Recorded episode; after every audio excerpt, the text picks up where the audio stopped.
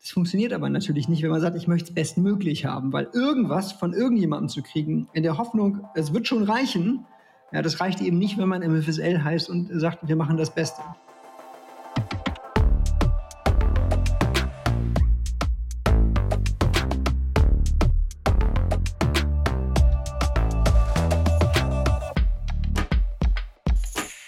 Hallo und herzlich willkommen zur ersten Folge der zweiten Season von Kilohertz und Bitgeflüster.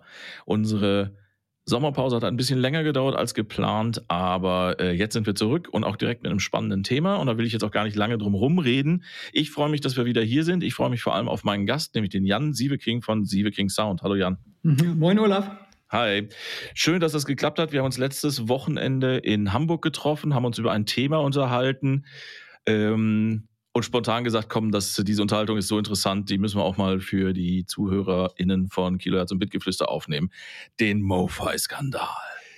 Bevor wir erklären, was denn der angebliche Skandal um das Plattenlabel MoFi, Mobile Fidelity Soundlab. Soundlab, Mobile Fidelity Soundlab. Um was es, bevor wir also erklären, um was es bei dem Skandal, Fragezeichen eigentlich geht, du vertreibst ja unter anderem in Deutschland die Schallplatten dieses Labels und kennst und die, die SACD, genau. Die SACDs, genau. Und kennst die Geschichte, glaube ich, viel besser. Fangen wir doch mal vielleicht da an. Was ist das Mobile Fidelity Sound Lab? Warum ist es wichtig? Also, Mobile Fidelity Sound Lab ist ein Mastering-Studio. Gegründet ursprünglich mal im Jahr 77, also richtig lange her, in Kalifornien. Der Laden sitzt heute im kleinen Städtchen Sebastopol. Nicht an die Krim denken, sondern äh, Sebastopol, Kalifornien, nördlich von San Francisco und ist das wohl bekannteste Remastering-Label der Welt. Die haben relativ früh angefangen zu sagen, mein Gott, es gab diese LPs mal, die klangen aber nicht toll, die Musik ist aber toll, man kann die besser machen.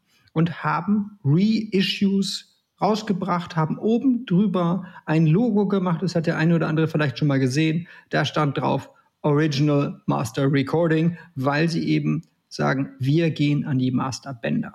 Damit haben, wurden sie in den 80ern dann groß, in den 90ern noch größer, haben irgendwann angefangen, Gold-CDs zu machen, waren wahrscheinlich die ersten kleinen Privaten, die in Zusammenarbeit mit Sony meine SACD rausgebracht haben. Und so ein bisschen das heilige Gral des Remasterings haben sich das immer gut bezahlen lassen und gelten unter den audiophilen Verrückten als das Maß der Dinge. Äh, gut bezahlen lassen, ne? also das, äh, ähm, das, sind keine billigen Schallplatten, die man da kauft. Also, also es, früher war das immer so, wir müssen immer über amerikanische Dollar denken, die haben immer das Doppelte bis Dreifache von dem verlangt, was man für eine normale Schallplatte im Laden bezahlt hat, hatten übersichtliche Stückzahlen, aber einen Kundenkreis, der das mit großer Freude auch bezahlt hat. Und wie haben die das argumentiert, dass ihre Schallplatten doppelt oder dreimal so viel wert sind wie, wie andere Schallplatten? Ist relativ einfach. Ähm, die sind Lizenznehmer. Das heißt, sie müssen zu dem Rechteinhaber hinter der Musik her. Das ist in der Regel ein, einer der großen Majors, ein Sony, ein Universal, ein Warner, manchmal auch ein kleinerer Laden und sagen, wir möchten die Musik, die du da hast, neu rausbringen und selber verkaufen. Darauf sagen die manchmal auch, vergesst es. Manchmal sagen die auch, naja, wenn ihr dafür zahlt, können wir drüber reden. Und so ein Thema drüber zahlen, wenn wir uns so eine 30 Dollar LP, sowas haben die früher mal gekostet, angucken, dann können wir davon ausgehen, dass nur die Lizenzabgaben für den Rechteinhaber bei 10 Dollar lagen. Das heißt, bevor die irgendwas hergestellt haben, gemastert haben, weiterverkauft haben, haben sie schon mal richtig Geld ausgeben müssen. Und daher kommen auch diese sehr hohen Preise für Reissues, die tatsächlich überall auf der Welt, es ist das gleiche Spiel. Dieses, wir möchten gerne 30 Prozent, da haben sich die Majors irgendwie darauf geeinigt, das zahlt man praktisch überall. Also die, die verdienen erst, nachdem das Originalplattenlabel äh, nochmal verdient hat. Das mitten Manchmal auch der Künstler, aber das ist, naja, hängt an den Verträgen der Künstler. Ist vielleicht auch erwähnenswert, also die machen das schon eine ganze Weile, es gibt auch jede Menge Platten. Das ist jetzt nicht nur äh, audiophiles Klingklang, sondern ich habe gesehen, da gibt es auch ein äh, Original Master Recording Reissue von Run DMC, da gibt es Michael Jackson, da gibt es äh, durchaus populäre Alben, wie du schon gerade gesagt hast, der, der, der 80er und der 90er, ähm, die man da dann eben erhalten kann. Und das ist es äh, korrekt, wenn ich sage, ähm, wenn du nach der bestklingenden Version eines bestimmten Albums suchst, wirst du in vielen Fällen bei der MoFi-Variante landen. Ja, das ist ja so schon relativ schon. Also, äh, MFSL hat sich immer gesagt, wir hören uns das Original an und wir wollen das besser machen als das Original. Besser heißt, wir sind näher an dem Masterband dran. Ob das dann im Ohr des Zuhörers besser ist oder ob er vielleicht die Variante mit viel Kompression, die irgendwann mal in den 80er Jahren rausgekommen ist, viel toller findet, weil die ist so schön laut. Darauf kommt es an. Sie sagt immer, wir machen den Klang des Masterbandes neu. Okay, das heißt besser im Sinne von, von High Fidelity, möglichst genau. nah am Original und in der Definition, dass äh, wenn der Künstler jetzt gerade nicht zu mir nach Hause kommen kann, je näher ich an das Masterband rankomme, desto näher bin ich halt an der Originalaufnahme. Das ist so ein bisschen der, der, ähm, der Anspruch und aber auch der Claim to Fame äh, von Mobile Fidelity Sound Lab. Ja, und man müsste noch dazu sagen, ähm, Sie äh, sind gerade in den 80er und 90ern auch an richtig große Künstler rangekommen. Das heißt, sie konnten an die Beatles Master ran, sie konnten an die Master der Rolling Stones ran und sie haben das verkaufen können. Heute ist das illusorisch, Michael Jackson ist gleich ein anderes Thema, sowas nochmal tun zu können. Das machen die Majors jetzt eigentlich selber. So, ähm, aber wer jetzt überlegt, die haben damals eine Beatles-Box rausgebracht mit den Beatles-Aufnahmen von damals. Hübscher, Bo hübsche Box, hübscher Schuber war damals teuer und wird heute gebraucht vierstellig gehandelt. Die Leute suchen das noch immer, was die damals gemacht haben. Auch nachdem das letztendlich neu herausgebracht worden ist mit einem neuen Mix. Da hast du jetzt gerade einen Punkt angesprochen, der im weiteren Verlauf des Gesprächs noch interessant werden wird, nämlich der, äh, der zweite Markt. Du hast gerade schon gesagt, äh, Alben von MF SL sind, äh, waren neu oder sind neu schon teuer. Aber die meisten, wenn nicht alle Releases, die die in den letzten x Jahren gemacht haben, äh, waren im Prinzip äh, sehr schnell ausverkauft und sind seitdem im Sammlermarkt heiß begehrt. Es stimmt nicht ganz so. Also es wird immer gerne so gesagt. Es ist tatsächlich so. Ähm, es gibt verschiedene Arten von MFSL-Releases. Mhm. Und zwar, es gibt verschiedene Formen der Limitierung. Limitiert sind sie immer weil sie haben einen Lizenzdeal mit dem Lizenzgeber. Das heißt, sie können nicht beliebig lange irgendwas machen. Der sagt irgendwann, der Lizenzdeal ist abgelaufen. Manchmal kann man ihn verlängern, in der Regel nicht. Das heißt, wir haben Einzelfälle, wo das als Lizenzgeber ein kleiner Laden ist und dann kann man eine Allison Krauss und Union Station fast beliebig lange verlängern und dann nochmal neu machen. Und irgendwann hat man davon dann viele tausend Exemplare gefertigt, aber dann durchaus über viele Jahre. Das heißt, da haben wir gar keinen Fall, wo der Preis so abhebt, sondern wir wissen einfach, das kostet die neu und gebraucht werden sie nicht teurer, weil sie ist ja verfügbar. Das andere Thema ist da, wo wir eine Limitierung haben, einfach weil der Major sagt, naja, du kriegst jetzt eine Lizenz, du darfst 5000 machen. Dann werden 5000 gefertigt und wenn die durch sind, ist das Thema durch. Und was dann passiert, ist ja Angebot und Nachfrage. In der Regel gibt es noch Menschen, die wollen es dann trotzdem noch haben und die zahlen mehr davon. Das heißt, oder sorry, zahlen mehr dafür. Wenn man sich also heute mal bei Discogs oder bei eBay MFSL anguckt, da sind teilweise abenteuerliche Preise, einfach weil der Titel nicht mehr erhältlich ist. Das hat mit MFSL an sich selber gar nichts zu tun. Das ist, was der Markt macht, nachdem MFSL keine Exemplare mehr hat. Okay, ein, ein, gewisser Teil dieser Produktionen sind eben so limitiert, dass sie eine begehrte Sammlerstücke sind. Ja. So, das war jetzt, äh, du hast dieses Logo Original Master Tape Recordings erwähnt. Original Master Recording steht oben immer drauf, ganz breit, genau. Ja, wichtiger Punkt, äh, auf den wir später noch kommen. Es gibt aber noch, ich sag mal, noch eine Verknappungs- und Veredelungsstufe, die MoFi irgendwann eingeführt hat, die äh, One-Step ja, genau. Es gibt seit einigen Jahren die sogenannten One-Step-Produktionen. One-Step-Produktionen muss man vielleicht ein bisschen erklären. Es geht ausschließlich um LPs.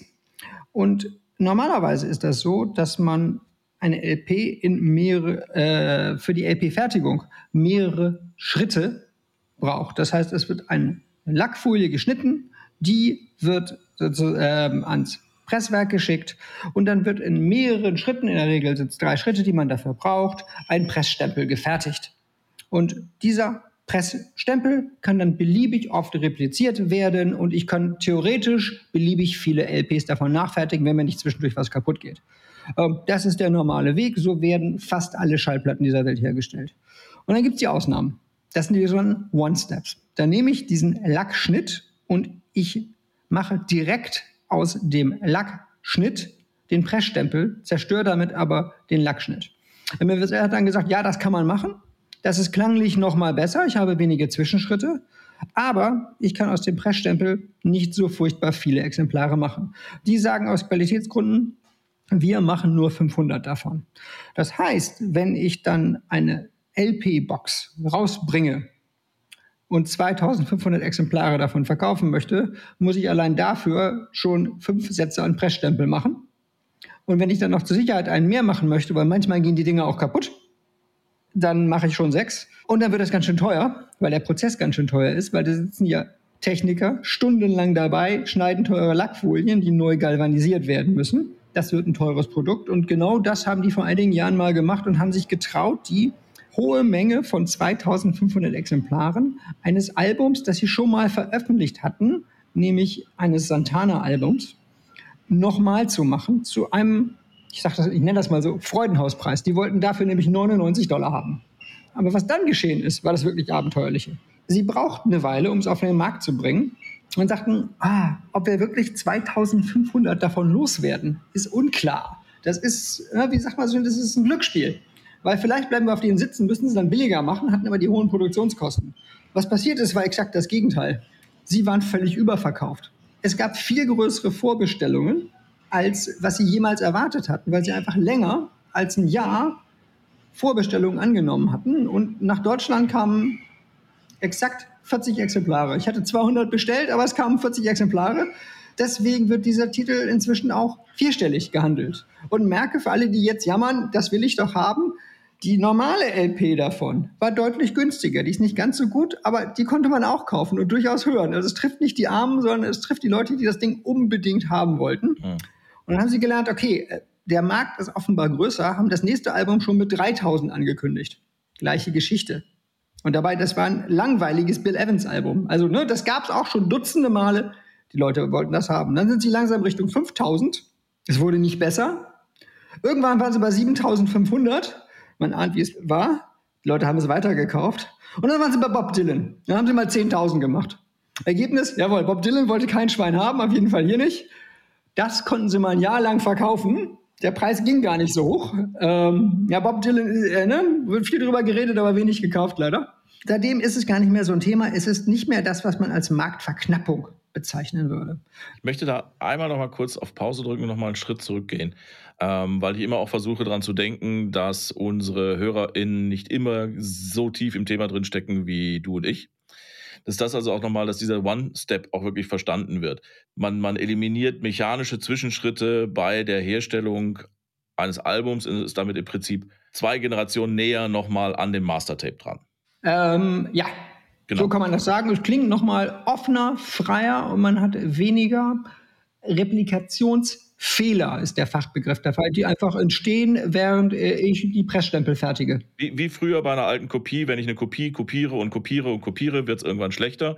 Ja. Und davon, da nehme ich einfach schon in der Produktionsphase zwei Schritte raus und bin deswegen näher dran. In meinem laienhaften Verständnis heißt das aber auch, ich muss ja diese, diese, diese Lackfolie schneiden. Korrekt. Wenn ich das analog mache, spiele ich dafür das Mastertape. In der Regel ja. Hat man früher so gemacht, muss man das so rum ausdrücken. Genau, aber da wir, wir, wir robben uns ja so langsam an das Thema ran. Ich spiele also, wenn ich, wenn ich sage, einen dieser, dieser, dieser, dieser äh, One-Step-Stempel, die ich da erstelle, den kann ich ungefähr für 500 Exemplare benutzen. Wenn ich 1000 machen möchte, muss ich das Master-Tape zweimal spielen. Wenn ich 10.000 machen möchte, muss ich das Master-Tape zehnmal spielen. Das ist nicht nur die Zeit, die da drauf geht, sondern auch eine gewisse mechanische Belastung, die bei dem Master-Tape von den Beatles oder von Bob Dylan, also das ist ja ein, ein unwiederbringliches Histori äh, äh, musikhistorisches Artefakt. Äh, auch die kann man nicht beliebig oft spielen. Also das ist, sollte man für das, worüber wir jetzt so langsam reden werden, äh, im Hinterkopf behalten. Denn wenn ich mich richtig erinnere, die Geschichte, die wir jetzt erzählen, ist genau über solche Überlegungen zustande gekommen, dass irgendwann jemand gesagt hat, Moment, wie oft spielt ihr eigentlich dieses Master-Tape?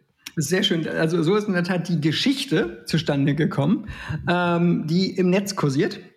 Ähm, und die Realität ist doch was ganz anderes. Letztendlich, MFSL hat einen grandiosen Ruf, weil sie früher in der Lage waren, die Original-Masterbänder in ihr Studio zu bekommen. Das Studio ist ich nenne das mal die super Luxusklasse. Ich war so, ne, war da. Sie haben einen wirklich abgeschirmten Raum in Kupferfolie. Sie haben da großes Equipment stehen. Sie haben da voll analoge Technik stehen der Luxusklasse und sie haben vor allem Tontechniker, die die Aufgabe haben, mach's bestmöglich und nicht sei bis nachher fertig, dann kommt das nächste Projekt. Die können teilweise wochenlang an einem Projekt sitzen, um es perfekt hinzukriegen. Das gibt's sonst in der Branche nicht.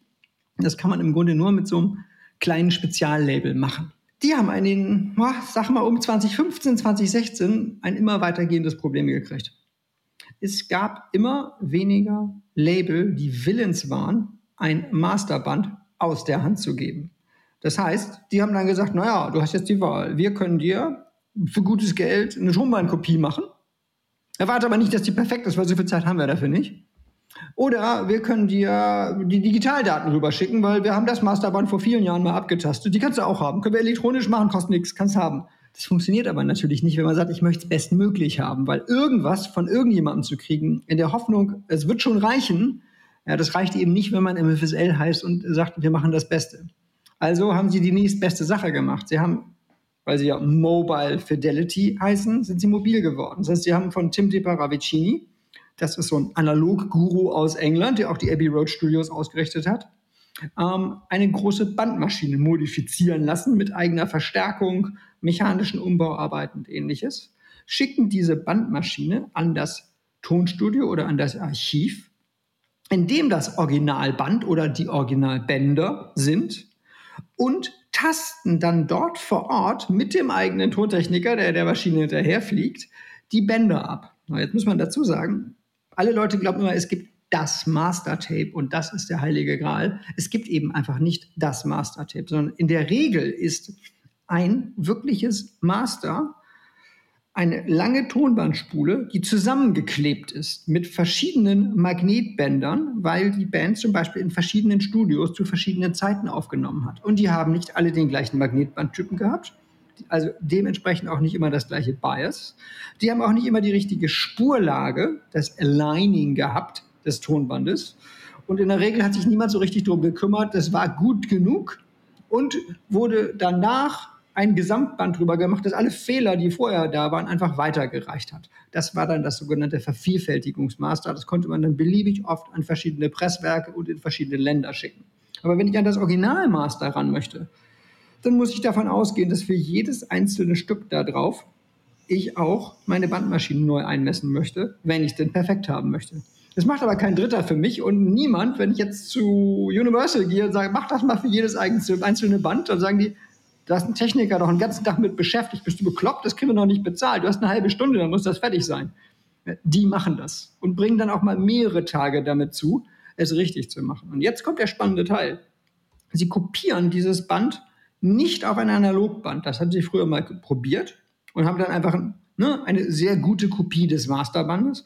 Nein, sie bringen dieses Band in sogenanntes Vierfach DSD. DSD, für alle, die das nicht wissen, das ist Direct Stream Digital. Das ist eine letztendliche Sony-Erfindung zu Archivierungszwecken. Man kann im Ein-Bit-Verfahren sehr, sehr akkurate und natürlich klingende Digitalkopien erstellen. Die machen das mit der vierfachen Sample-Rate. Wer nachrechnen möchte, das heißt ja Bitgeflüster und Kilohertz oder so ähnlich. Mhm. Ne? Ja, ja, genau, so wir, reden, wir reden über 11,2 Megahertz, in dem wir dann unterwegs sind im Ein-Bit-Verfahren.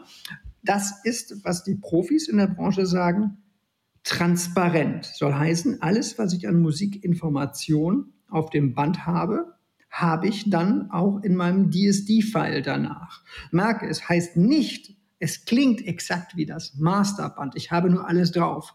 Warum sage ich das? Weil, wie das Masterband denn klingt, ist eine subjektive Sache. Das wird von der Bandmaschine abhängen. Es wird äh, von der Einstellung der Bandmaschine einhängen, von dem Verstärker danach, von den Kabeln, all sowas. Deswegen redet man nicht davon, es klingt genauso, sondern es klingt transparent. Alle Musikinformationen sind drauf. So. Dieses DSD-File kann ich natürlich einfach transportieren. Hm, wir haben einen Digitalfile das nehmen sie wiederum mit in das Studio nach Sebastopol. Die Bänder kriegen sie ja nicht und können es mit der identischen Maschine, die kommt unter dem Markennamen Pyramix aus der Schweiz, das ist das Horus-System, das ist so die super Luxusklasse der Digitalisierung, wiedergeben. So, da weiß man, die Maschine, die klingt rein wie raus. Und damit arbeiten sie dann weiter. Das heißt, sie kommen nicht mehr mit analogen Bändern in ihr eigenes Studio, sondern mit einem Digitalfall. Das sie aber auch selbst erstellt haben. Das haben sie selbst erstellt. Und genau dieses Digitalfall wird wieder analogisiert, kommt in das analoge Mischpult und wird dann in Lackfolie, also auch wieder analog geschnitten. Das heißt, selbst wenn wir einen sogenannten DSD-Schritt oder einen Digitalisierungszwischenschritt da drin hatten, es sind weiterhin nach der klassischen Nomenklatur AAA, also analoge Aufnahme, analoges Mischpult, analoge Veröffentlichung, Veröffentlichung. Der große Skandal ist, es gibt Menschen, die sagen, das ist verboten. Das dürft ihr nicht. Ihr dürft keinen digitalen Zwischenschritt machen. Wir sind der Meinung, das geht nur, wenn man das vom Original Masterband direkt runterschneidet. So wie das früher mal war. Da müssen wir jetzt, glaube ich, auch mal chronologisch vorgehen. Wenn ich das jetzt richtig im Kopf habe, war es irgendwie irgendwann vor wenigen Wochen auf jeden Fall. Juli. Am 14. Juli es, äh, hat ein Plattenhändler in den USA ein Video auf YouTube veröffentlicht, in dem er den Skandal öffentlich gemacht hat oder das, was er für einen Skandal empfunden hat. Und zwar aus seiner Sicht fühlte er sich, wenn ich das richtig verstanden habe, hintergangen. Und ihm war nicht klar, und er glaubte auch dem Rest der Gemeinde, und scheinbar ist es auch so, nicht klar, dass äh, dieses Sakrileg des digitalen Zwischenschritts überhaupt passierte. Habe ich so da, den Inhalt des Videos ungefähr wieder, wiedergegeben. Genau, der flog dann auf eigene Rechnung, so mehr oder weniger als Recherchereporter, nach Sebastopol. Der John Wood, das ist da der, ich nenne es mal Studiomanager und merke, wir reden über ein kleines Studio, da arbeiten fünf Menschen, hat ihn vom Flughafen abgeholt und er hat sich mit drei Tontechnikern, die da festangestellt seit vielen Jahren sind, unterhalten wie die eigentlich arbeiten. Und er fand das auch ganz faszinierend, weil die immer sehr viele kleine Details erzählen könnten. Nur, sie sind alles aber nicht mediengeschult. Das heißt, sie haben da mehr oder weniger locker und locker vom Fleck erzählt, ja, so machen wir das. Und seit vielen Jahren. Und ich glaube, es war ihnen überhaupt nicht klar, dass es Menschen gäbe, die sich darüber aufregen könnten, die sich betrogen fühlten, weil die sind da in ihrer Position, ich mache hier meinen Job und ich mache den Job bestmöglich. Und wenn ich ihn so machen würde, wie man ihn in den 90ern mal gemacht hätte, dann wäre er nicht so gut wie möglich. Aber was ist denn jetzt... Ähm von diesem, ich habe leider seinen Namen jetzt gerade nicht parat, dieser Händler, der da äh, das Video gemacht hat und von den Leuten, die dann äh, sich danach äh, weiter darüber. Was ist denn das Argument? Was ist denn falsch? Oder was hat MoFi falsch gemacht? Also, was MoFi falsch gemacht hat, sie haben nicht kommuniziert. Sie haben vor vielen Jahren angefangen, einen DSD-Zwischenschritt zu verwenden, weil sie nicht mehr an Bänder kamen. Klanglich hat sich darüber bis heute niemand beschwert. Das klingt weiterhin hervorragend, was sie da machen. Aber es war der Glaube im Kundenkreis, dass man immer noch so arbeiten würde wie in den 90er Jahren, als man Analogbänder bekam. Und sie haben nichts getan, um die Kunden darüber aufzuklären, nee, inzwischen ist das eigentlich anders. Inzwischen arbeiten wir mit dem digitalen Zwischenschritt. Und ich glaube, viele Kunden wollten es auch gar nicht so genau wissen, weil es ist ja durchaus so, dass MFSL viele LPs veröffentlicht hat. Und bei vielen dieser LPs gibt es nur, und das ist recht bekannt, ein Digitalmaster. Ein perfektes Beispiel auch bei dieser One-Step-Serie ist Donald Fagan The Nightfly. Das ist ein digital produziertes Album. Und auch bei den Dire Straits Alben, wo ne, gerade Brothers in Arms dafür bekannt ist, ha, erstes ne, digital produziertes Album. Es gab keine Beschwerde darüber, dass es ein digitales Album ist. Ich glaube, man hat einfach nicht darüber nachgedacht, dass der Kundenkreis sich betrogen fühlen könnte, weil hat ja einfach nur das gemacht, was man vorher auch gemacht hat. Man ist zu dem Master hin, hat es bestmöglich nachbearbeitet, wieder neu veröffentlicht. Okay, warum ist es so wichtig, dass äh, das ein, ein analoges Verfahren sein soll? Also ich glaube, da ist der Glaube der Kunden das Relevante. Ich habe mich mit dem John Wood drüber unterhalten. Sag mal, wäre das nicht eigentlich besser, wenn er vom, direkt vom Analogband schneiden würde? Sagt er, in der Theorie wäre es besser, weil wir den Zwischenschritt mit dem DSD nicht hätten. In der Praxis ist es aber schlechter, weil wir müssten dann ja, wenn wir das Originalband, wir stellen uns wieder vor, ne, das besteht eigentlich aus vielen kleinen Bändern, abspielen, ständig zwischen jedem Lied anpassen, die Bandmaschine. Und zwar innerhalb von zwei Sekunden, damit die Phasenlage wieder richtig ist, ne, damit die Tonköpfe also richtig stehen und wir den richtigen Klang an der Schneidemaschine haben.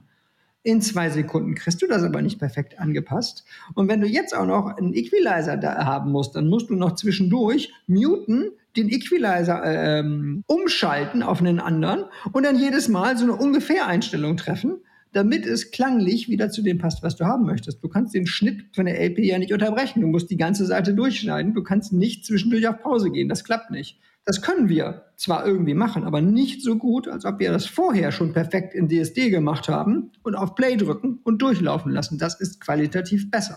Okay, also das ist ja, äh, in, insofern passt es zu dem selbstgestellten Anspruch, wir wollen das so gut wie möglich machen. Genau, und ich muss dazu sagen, die würden auch noch weitergehen. Wenn sie also eine Möglichkeit hätten, ein Album noch besser zu machen und Schäden an dem Masterband zu flicken und dafür irgendeinen digitalen Zwischenschritt, der ein böses Sakrileg wäre, zu machen, das würden sie tun, weil dann klingt so, wie es klingen soll. Auch wenn es eigentlich nicht ein reines Original ist. Das ist immer so ein Gedankengang, bei einigen sehr lauten Kunden gewesen. Und ich glaube, das ist tatsächlich eine große Minderheit der Kunden, die immer diesen Anspruch hatten, es muss voll analog sein.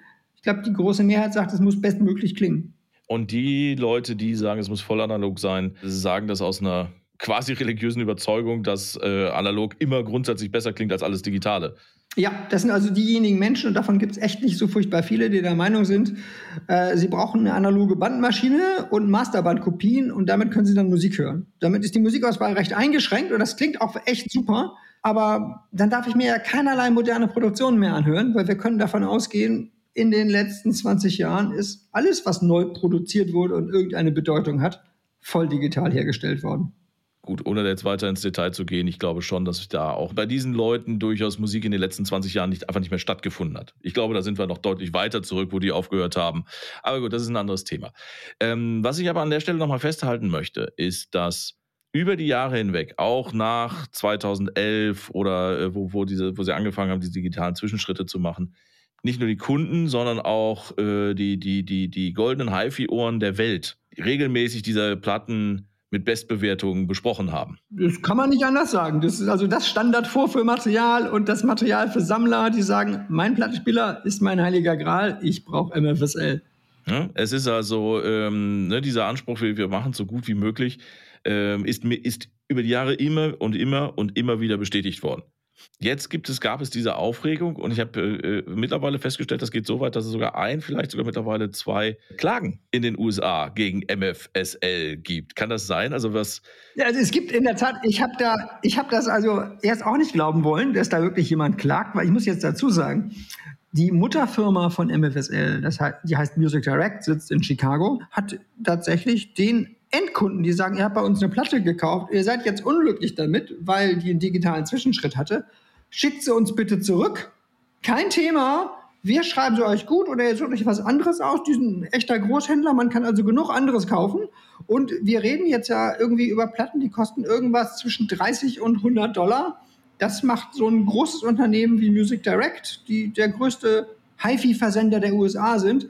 Die nimmt das nicht mit, wenn die Kunden das machen. Ähm, es passiert aber wirklich kaum. Und der Grund ist wahrscheinlich, dass diese Schallplatten gebraucht bei Discogs teurer sind, als sie mal neu waren. Das heißt, die kriegen praktisch nichts zurück, außer von irgendwelchen Leuten, die sagen, ich will es aus ideologischen Gründen nicht, aber es ist echt homöopathische Stückzahlen, die da kommen. Und viele davon sagen, ich will einen alten dann davon haben. Also das sind aber nicht die Klagen. Es gab also auch durchaus dieses Angebot, hey, wenn ihr, wenn ihr jetzt sich ohne irgendwie Kaufbeleg oder sowas, wenn ihr unzufrieden seid, wir tauschen, wir geben euch das Geld zurück. Oder ich kann nicht sagen, ob es mit einem Kaufbeleg war oder nicht, aber die Möglichkeit, wenn ihr bei uns gekauft habt, seid ihr in der Datenbank, wir sind der größte Verkäufer, wir kriegen dann eine Lösung für euch hin. Das gibt es. Aber die Klagen haben einen ganz anderen Grund.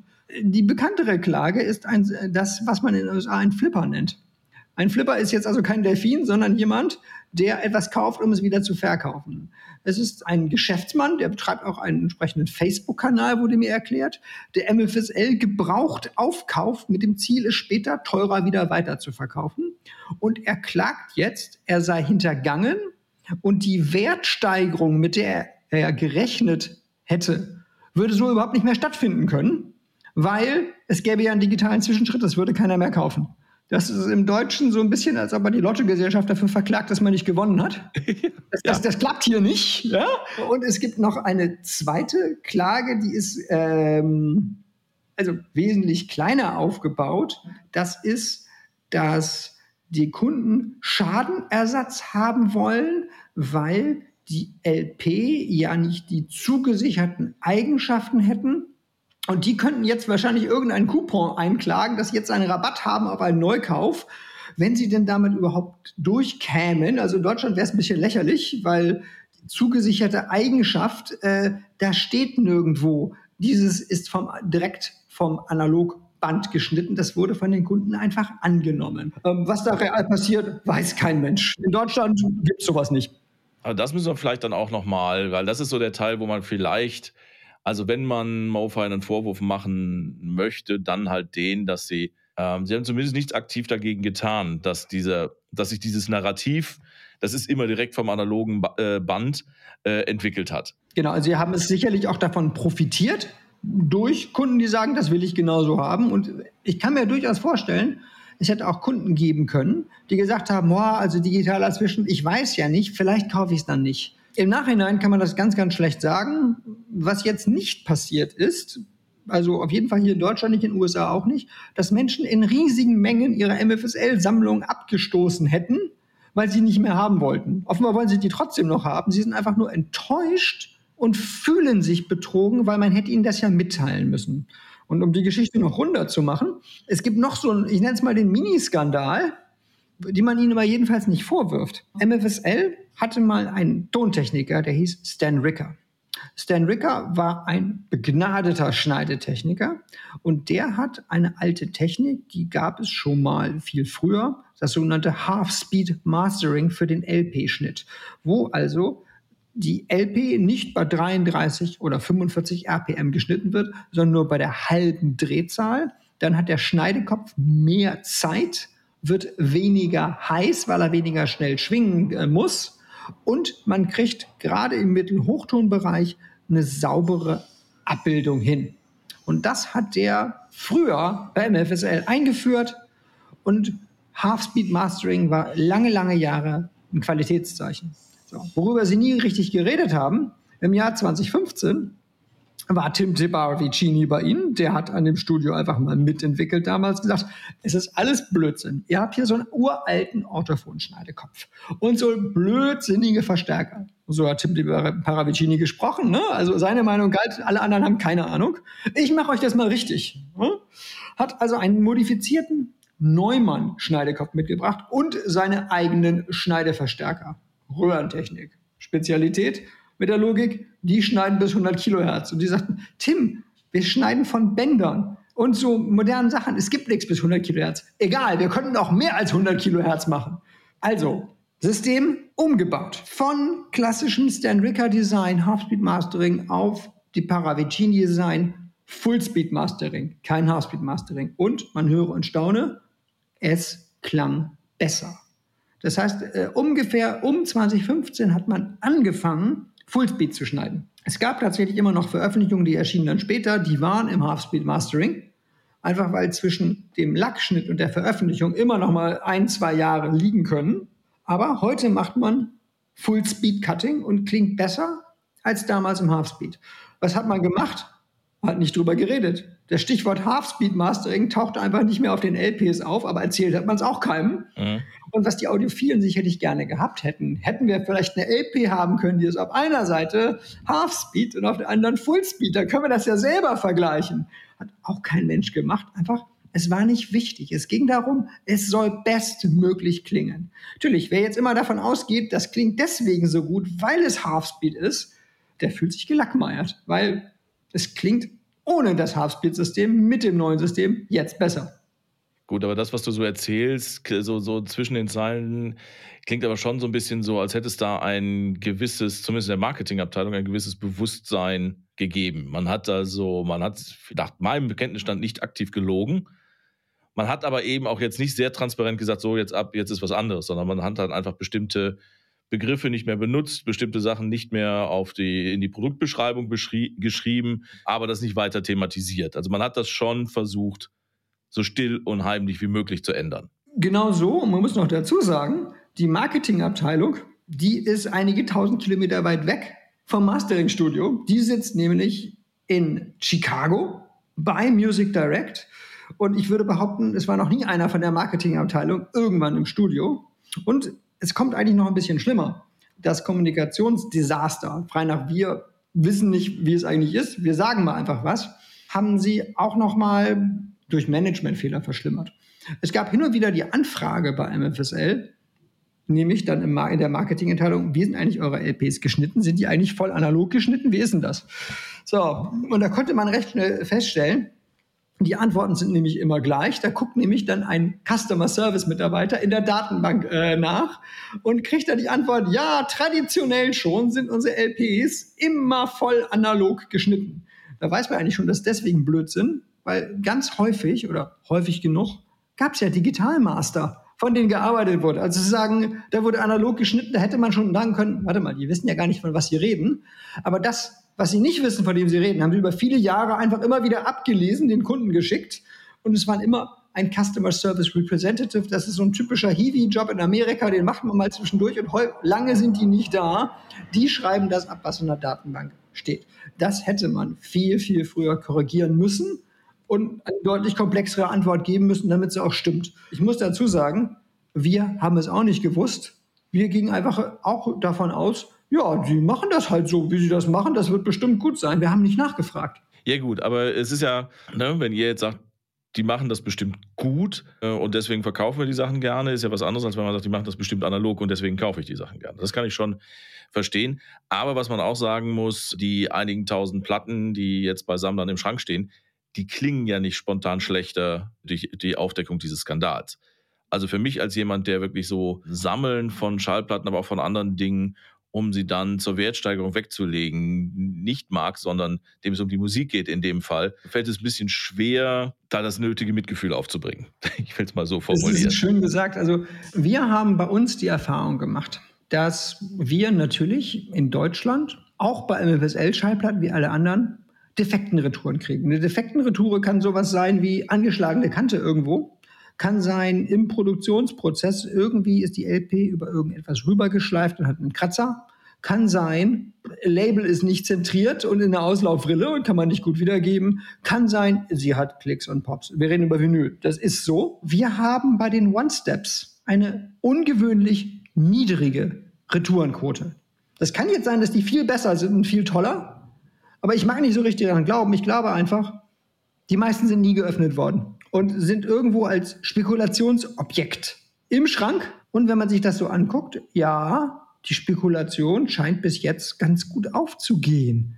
Die haben Wertsteigerungen. Vielleicht muss man einfach nur lange genug warten, bis der asiatische Markt wieder locker importieren kann und ganz viel kauft. Und wenn die Chinesen erstmal auf den Zug wieder aufspringen und in Europa großartig einkaufen, Vielleicht passiert dann wieder richtig was. Aber für alle, die jetzt denken, oh, genau das mache ich auch, ja, ich warte mal auf die Wertsteigerung, den muss ich auch sagen, es gibt immer das Risiko, dass noch irgendeine Edition von irgendjemandem noch mal viele Jahre kommt, später dazu kommt, die klanglich noch mal besser ist. Und dann ist das mit der Wertsteigerung für diese Edition einfach Essig. Also habe ich die jetzt gerade richtig verstanden? Ich meine, wir haben gesagt, der 15. Juli, also der, der Skandal ist jetzt seit mehr als einem Monat am Kochen ist das falsche Wort. In ähm, Kochrezepten gibt es das Wort Simmern. Das ist so. So, so, gerade, wenn die ersten Bläschen aufsteigen. Man diskutiert seit, seit fast sechs Wochen drüber. Ist denn die Spekulationsblase geplatzt? Ist denn Discogs überflutet worden von Leuten, die ihre Platten für kleines Geld loswerden wollen? Eigentlich hat sich da gar nichts getan. In Amerika muss es so gewesen sein, dass eine bestimmte Menge an Menschen ihre Vorbestellungen für zukünftige MFSL-LPs storniert haben. Wie viele genau, weiß ich nicht. Ich habe bei uns dann einfach mal rumgefragt, wie ist denn das? Weil wir führen hier so handschriftliche Listen, das ist voll lächerlich eigentlich. Ihr arbeitet eben auch noch traditionell. Äh, na, es ist viel schlimmer. Wir haben wesentlich höhere Nachfrage nach MFSL-Titeln, als wir bedienen können. Das heißt, äh, wenn ich eine MFSL bestelle, dann bestelle ich immer so viel, wo ich denke, oh, das wäre toll, wenn wir die kriegen könnten. Die kriegen wir nur nie. Um es mal äh, auf was Aktuelleres zu nehmen, wir hatten gerade Eric Clapton unplugged. Ich habe 2000 bestellt, ich habe 400 gekriegt, ich hatte 832 Vorbestellungen. Und dann fangen wir an, runter zu reduzieren. Ne? Also jeder, der ein, zwei bestellt hat, so die kleinen Plattenläden, die kriegen die. Und diejenigen, die so sagen, ich will mal 100, wo ich genau weiß, ja, ja, Spekulationsobjekt, das wird über viele Jahre verkauft, da reduzieren wir dann kräftig runter. Das heißt, wir müssen eine Zuteilung machen. Ich kann ja Glück haben und beim nächsten Mal kriege ich so viele, dass ich auch wirklich welche am Lager habe und die eine Weile verkaufen kann. Also für mich ist es vielleicht positiv. Und vielleicht auch für die deutschen Sammler, dass sie nicht mehr überhöhte Discogs-Preise zahlen müssen. Aber im Moment siehst du diese Entwicklung noch nicht. Gar nicht. Ich glaube auch, also wenn ich mir überlege, dass da jetzt solche Alben wie Michael Jackson Thriller für den November kommen sollen. Und wir werden zum ersten Mal so ein Album hören können, ohne die Kompression, die Bernie Grundman für die Veröffentlichung damals, 82, da drauf getan hat. Und alle müssen jetzt zurückrechnen. Michael Jackson Thriller ist ja noch gar nicht so alt, also quasi von gestern. Das ist 40 Jahre her. Ich wollte gerade sagen, so gestern ist das nicht, aber. Äh, genau. also im Grunde ja so moderne Musik.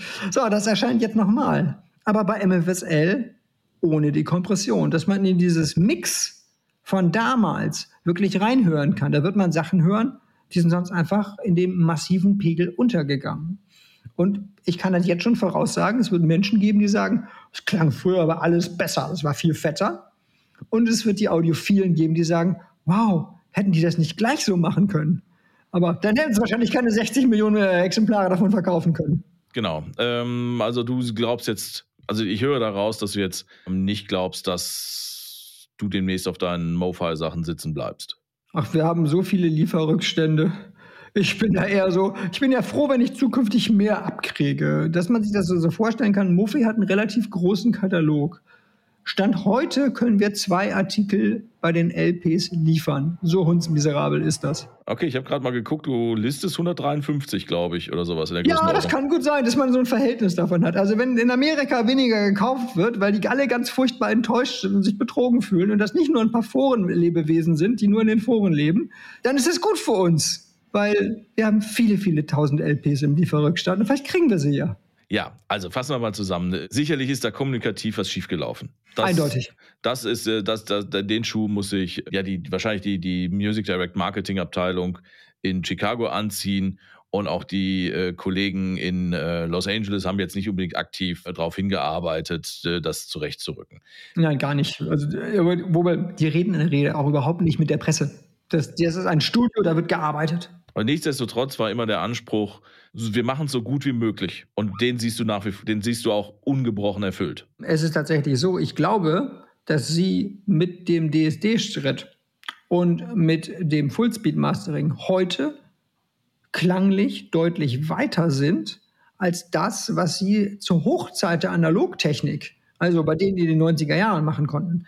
Das klingt heute transparenter, offener, mit mehr Details boah, damals vielleicht noch, äh, war es vielleicht etwas fetter amerikanischer Basslastiger, aber heute ist das klanglich aus audiophiler Sicht eindeutig besser.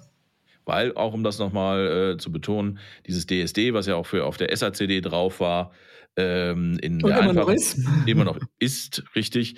Ähm, in der einfachen Variante, diese, das ist halt speziell als Archivformat entwickelt worden, um genau solche Sachen zu machen, um Mastertapes äh, oder Masteraufnahmen digital zu sichern und zu archivieren.